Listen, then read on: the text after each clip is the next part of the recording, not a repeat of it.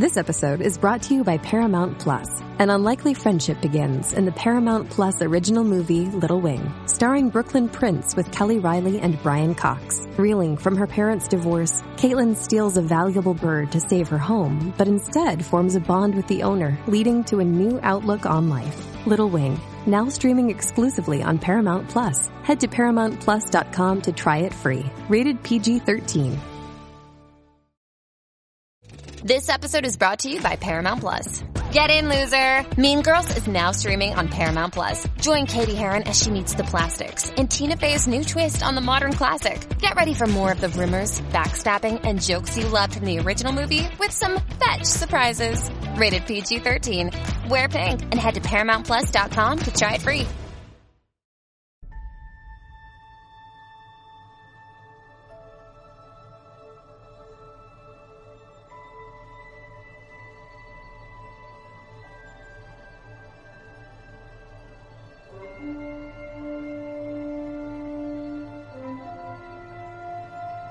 Bosques de esporas que se mueren, Klingons ocupando cuerpos de humanos y Lorcas, pues que igual no son tan Lorcas.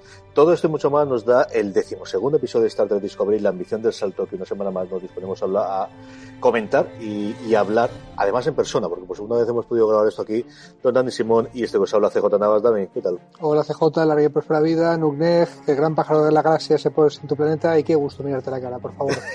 y además nos han dejado hasta la, la, sala de prensa y todo. Esto es una sí, maravilla. este, ¿eh? Tenemos aquí hasta con público, podemos hacerlo. Tenemos que, esto es una invitación para que lo hagamos en directo. Eso es posible. Este, el, sí es 2000, posible. el 2018 fuera de series, por la parte que me toca, y también en Postal FM es el año del directo. Yo estoy empeñado en que este año hay que hacer más directos. Y esto deberíamos hacer el show on the road, que quedaría muy bien. Oye, pues el, ensayo del otro día que nos juntamos con varios podcast se lo tenéis por ahí también el, Ujú. eh, el audio del, del, del encuentro ese para hacer el recap de la mid-season.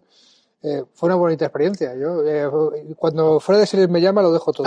¿vale? Ya lo sabes. Nos lo pasamos muy bien, desde luego que sí, comentando lo que hasta entonces es la primera parte de la temporada.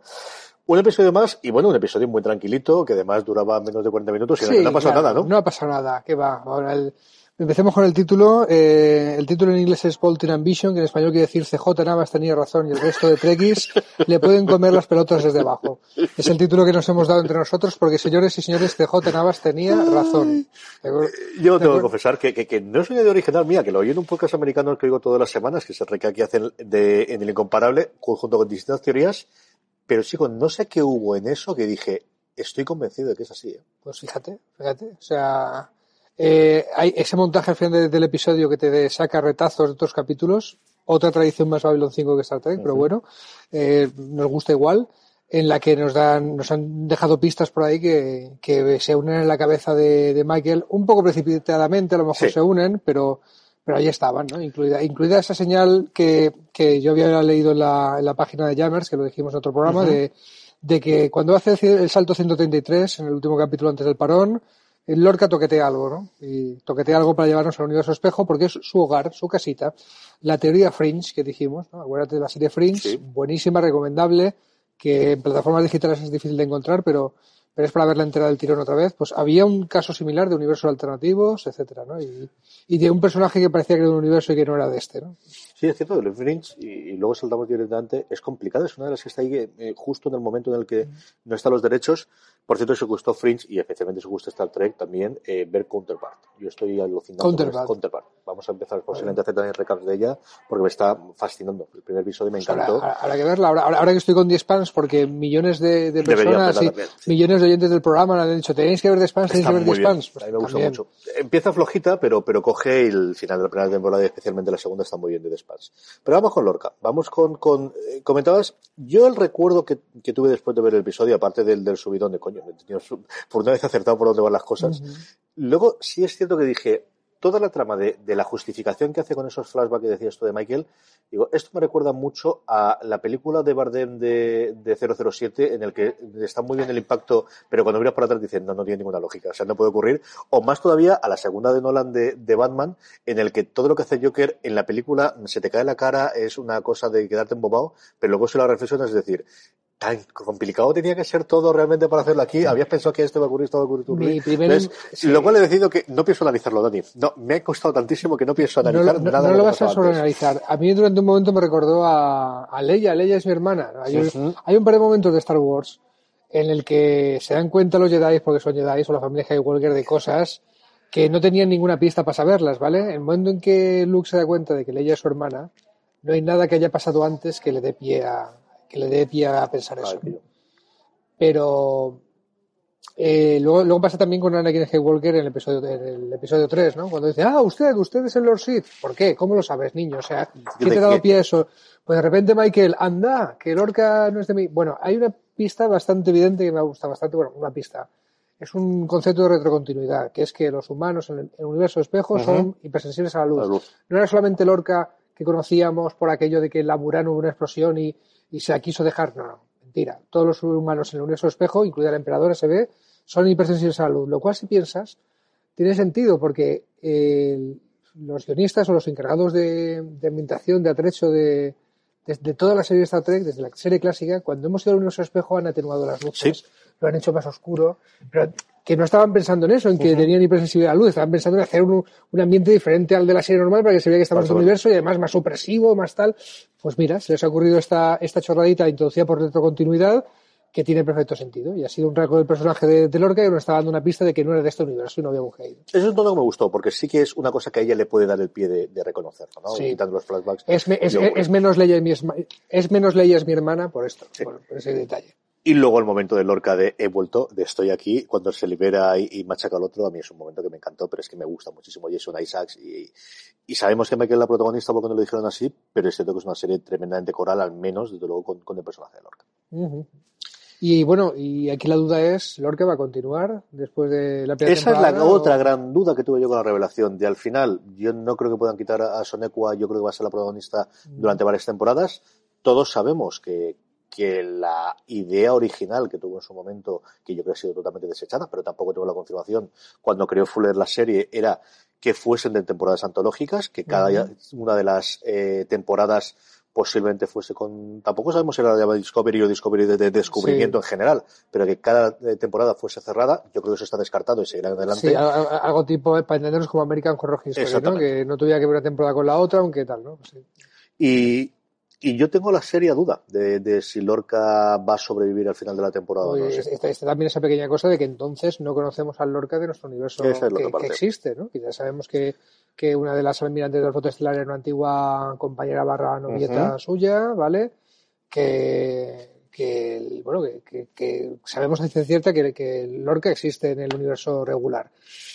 Pues a ver, a ver dónde está y dónde está o qué ha hecho o qué ha hecho Lorca Espejo con o qué ocurrió con él porque sí. también pues, es posible que, que, pues eso desde que lo asesinase Pero, a que muriese en cualquier otra circunstancias o que esté claro. atrapado por por los eh, por el apoyo que pudo tener. A lo mejor Lorca no se largó del universo espejo al nuestro solo, sino que se llevó a más gente y está allí en una base Puede ser, que la que, que le consigues hacer la Discovery. O que se cambiaron. Creo, creo que comentar, me acaba de venir que comentaron que, que cuando la Discovery viene a nuestro universo, la Discovery espejo se va para allá. Podría se ser. va y, y, puede estar ahí haciendo el capullo.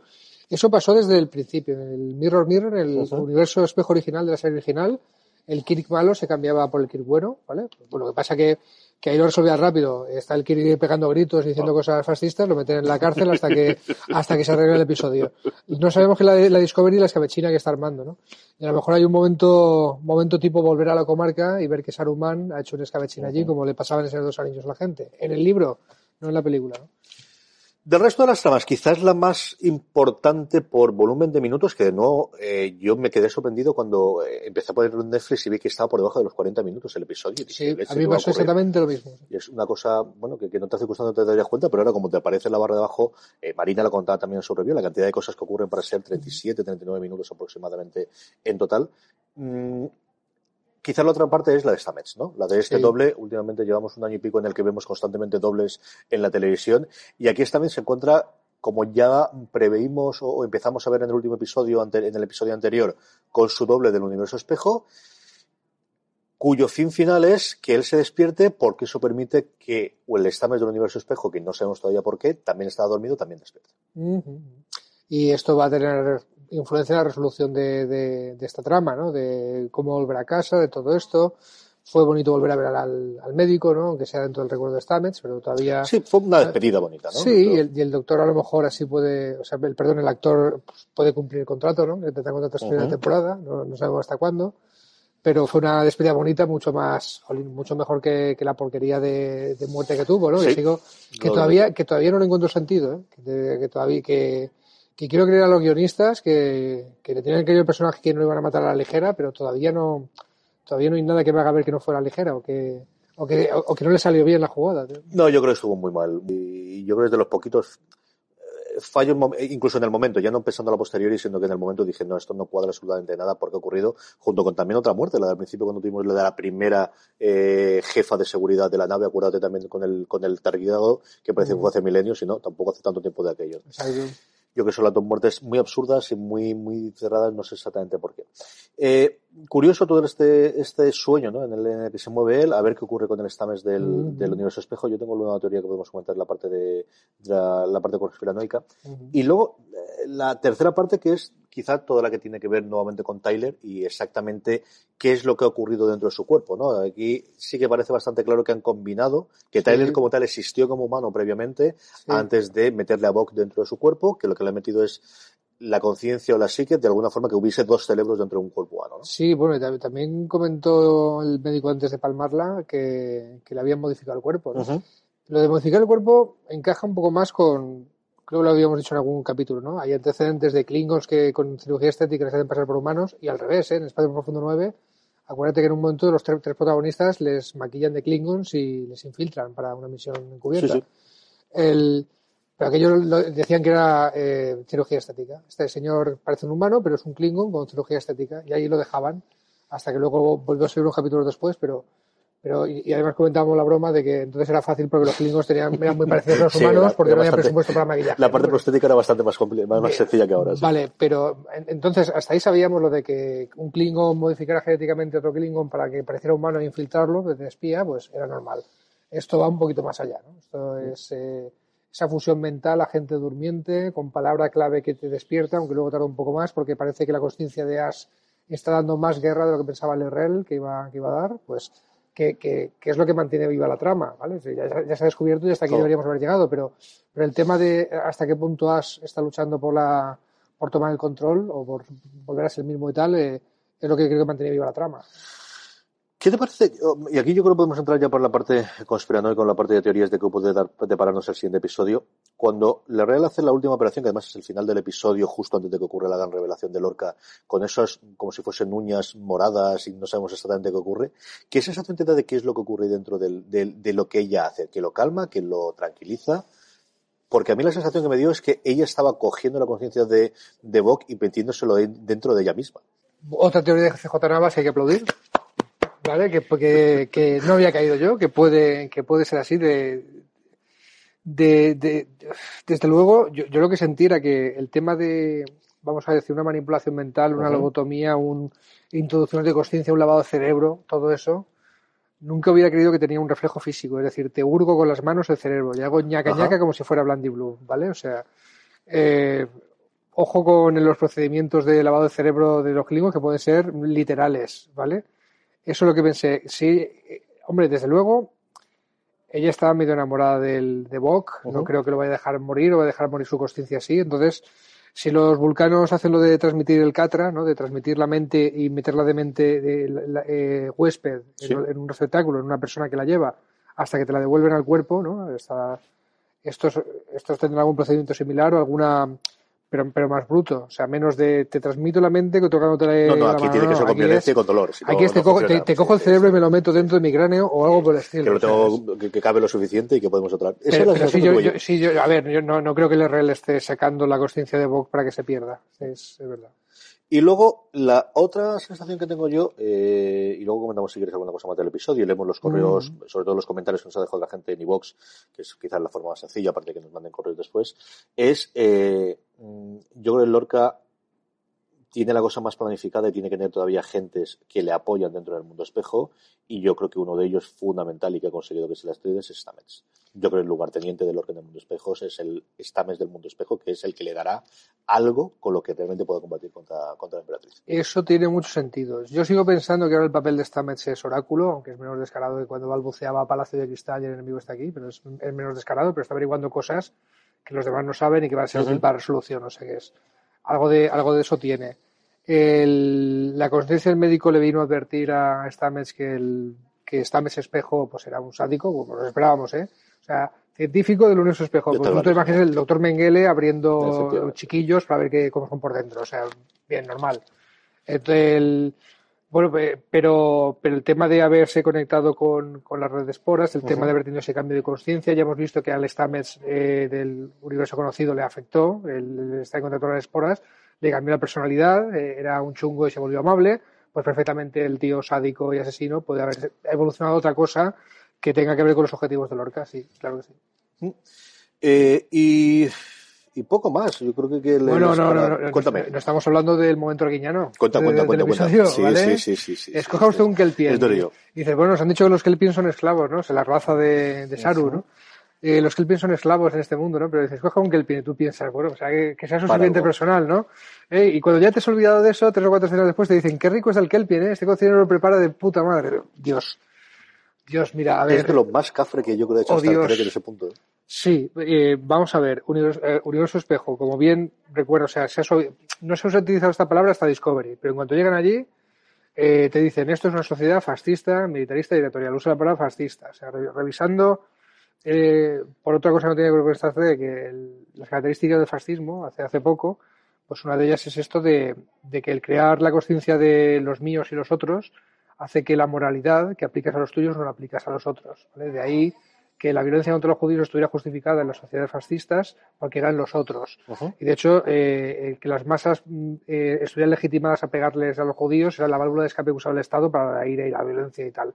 Pues aquí, más todavía, la moralidad nos aplica a la especie inferior, que es en este caso los pobres Helpien, hasta el punto de que nos los podemos comer y, y no pasa nada, no hay un choque moral al respecto y parece que lo más rico es la glándula esa la glándula, de, la glándula de detectar el miedo, ¿no? que parece que es como los ojos de pez para los esquimales o algo así, ¿no? Sí, te lo tienes que tomar a risa porque es de verdad un momento que además viene de la nada, no te esperas absolutamente nada. A mí me recordó mucho lo que ocurre en el, hay un momento en, la primera temporada, en el primer episodio además de, eh, ay señor, de la adaptación de la novela de Philip del hombre del castillo, que por lo demás, bueno, pues es una serie con sus más y sus menos, pero hay un momento glorioso en el primero en el que hay una conversación normal entre alguien que conduce un camión y, y un guardia y de repente el, cuando acaban eh, estando hablando y tal, eh, ve de fondo humo, bueno, ¿qué ocurre? Sí, sí, es que hoy es hobby esquema de judíos. Y es el momento en el que realmente dices y te das cuenta de, sí, no es nuestro punto, es otra cosa totalmente distinta de, lo que tenemos, es el día de la cama. ¿Alguna cosa más del episodio? Antes de que leamos los cuatro comentarios que nos dejaron y hablemos un poquito de qué esperamos para el siguiente episodio. Bueno, pues que recalcar, CJ tiene razón, alabemos a CJ, pero debo decir que en una profecía menor yo también había acertado con que el Palacio de Cristal era la nave de, bueno, era el Palacio de la Emperadora, la nave Palacio, pero, pedazo de nave, ¿eh? Esa también la acerté. Pedazo de tenemos pasta para gastarnos en efecto, vas a ver tú lo que es una nave cuando tenemos dinero, ¿eh? Es una nave Palacio, traca, es una preciosidad además, ¿eh? me gusta muchísimo. Bien, por cierto, tengo una nave en la que si, si algún guarda tenía, eh, guardaespaldas, eh, sirviente, escucha algo que no debe escuchar, pues se le mata y ya está. rápido, rápido. Pues tremendo, o sea, la, emperadora Filipa, alabemos a la emperadora Filipa. Sí, sí, la escena de ella, en plan tira todo de, de, de, vamos, gasto los seis cartuchos y los mato absolutamente todo y él te lo dice, si te callas, te nombro no sé cuántos, es también un momento de violencia. Vale, y ahora llega el momento espinóico de lanzar nuestras teorías locas y, y, luego tenemos razón y nos congratulamos y nos y usamos el derecho de jactancia, ¿no? que es lo que nos jugamos aquí. La mía es, eh, si Lorca no está en el universo regular, ¿vale? O, dicho de otra forma, si, si el Lorca que, conocemos ya no, no es un oficial de la flota estelar y no puede patrocinar a Michael para respetarle a la flota estelar, aquí tendrá que ser Saru quien lo haga. ¿Vale? O sea, si el camino de evolución de personaje de Michael es volver a reintegrarse en la flota estelar y redimirse con todo lo que está pasando y su misión y tal, o la bala Saru, o ahora mismo no sé quién la va a balar tendría más lógica, ¿no? Que fuese Saru, que al final es el que estaba más de, de uñas cuando ella aparece en la Discovery, ¿no? Que estuvo en su momento en... Yo creo que sí, yo creo que sí. Yo, las dos que te he comentado antes, yo creo que Stamets es el lugarteniente de, de Lorca en el mundo espejo, eh, que pueda hacer eso y luego yo creo que la Real se ha metido dentro de la conciencia de Bock y va a ser un 2 en 1 de, de Libertador y el nuevo que intenta ser el nuevo Cales o al menos el, el ser la, O el nuevo Tukufma. sí, sí, que le guía por el camino, ¿no? Make the Klingon Empire great again. Sí. Cuatro comentarios nos dejaron, que podéis dejarlos en el comentario si existe sin iVoox, y si no, ya sabéis, podcast arroba fuera de series.com, nos enviáis ahí poniendo que es para, para esta 3 Discovery, para los recaps y los comentaremos. Hay eh, dos que nos comentaron sobre el tema de Lorca. Dagotok nos decía sobre el episodio de la semana pasada que qué capitulazo había sido, que le pareció una locura lo que decíamos de Lorca, que fuese del universo espejo, que, pero que ahora se lo esperaba todo. ¿Ves? ¿Ves? ¿Ves? Mm, Hombre de poca mm, fe. Luego, eh, Racema nos decía, estupendo capítulo, que él también se quería lo de Lorca. Carlos Vicente González, que esa sonrisita de Lorca cuando aparece la emperatriz Filipa. Sí, es que se lo estaba a venir. Y luego Daddy Nitro, que nos decía que la serie es genial, que el equipo de guionistas es un verdadero lujo y que nuestros recaps le eran imprescindible, gran trabajo y que sigásemos así. Pues seguiremos así. Daddy Seguiremos Nitro así. Y a todos vosotros. Y muchísimas gracias. De verdad, esos comentarios no sabéis cómo nos alegran el día, qué felices nos hacen. De verdad, por favor, seguir dejándolos. Si queréis que cuando acabe la review de Star Trek, que nos quedan tres capítulos. Sí, Ah, nada. qué mal. Y luego ya hasta 2019, nada. Ya veremos. Yo no creo que se entrene antes del 19, Bueno, tranquilos que en la- casi todas las personas que nos oís estaréis viendo esto en Netflix. En Netflix tenéis las otras series de Star Trek. Si os impresiona o son un monstruo al que no queréis enfrentaros porque es muy grande, aquí CJ y Dani harán por lo menos un- un día de capítulos favoritos o de guía para empezar en algunos, ¿vale? Seguro que Marina no sigue el juego, hay que hacer algo con Marina. Pero yo no estoy cogiendo el gusto esto de hablar y no puedo acabarse con Discovery, ¿eh? Sí, señor, sí, señor. Yo además esta mañana escribí una cosita que se publicará en un par de meses, que me ha hecho mucha ilusión. Hablaba también de, de la primera vez que vi completa eh, la nueva generación y hablaba de Data. Y ya os hablaré de Uy, algo de androides, entonces. Algo de androides, es algo de androides. algo Qué, interesante. algo de androides, sí. ¿Cuándo, cuándo lo podrás contar? De sintezoides, de hecho. Mm, Yo creo es más o menos voz populi, pero bueno, yo creo que, que- que con, con- en general lo contaremos nada dentro de, de uno o dos mesecitos que saldrá público que me hace mucha ilusión verlo. A todos vosotros, querida audiencia, eh, bueno, primero de todo, Dani, gracias por estar aquí. La semana que viene volvemos a hablarnos. Sí, señor. La para vida. Y a todos vosotros, querida audiencia, esperamos que os haya gustado esta recap. Volvemos la semana que viene con el siguiente episodio de Star Trek Discovery. Hasta entonces, tened muchísimo cuidado y fuera.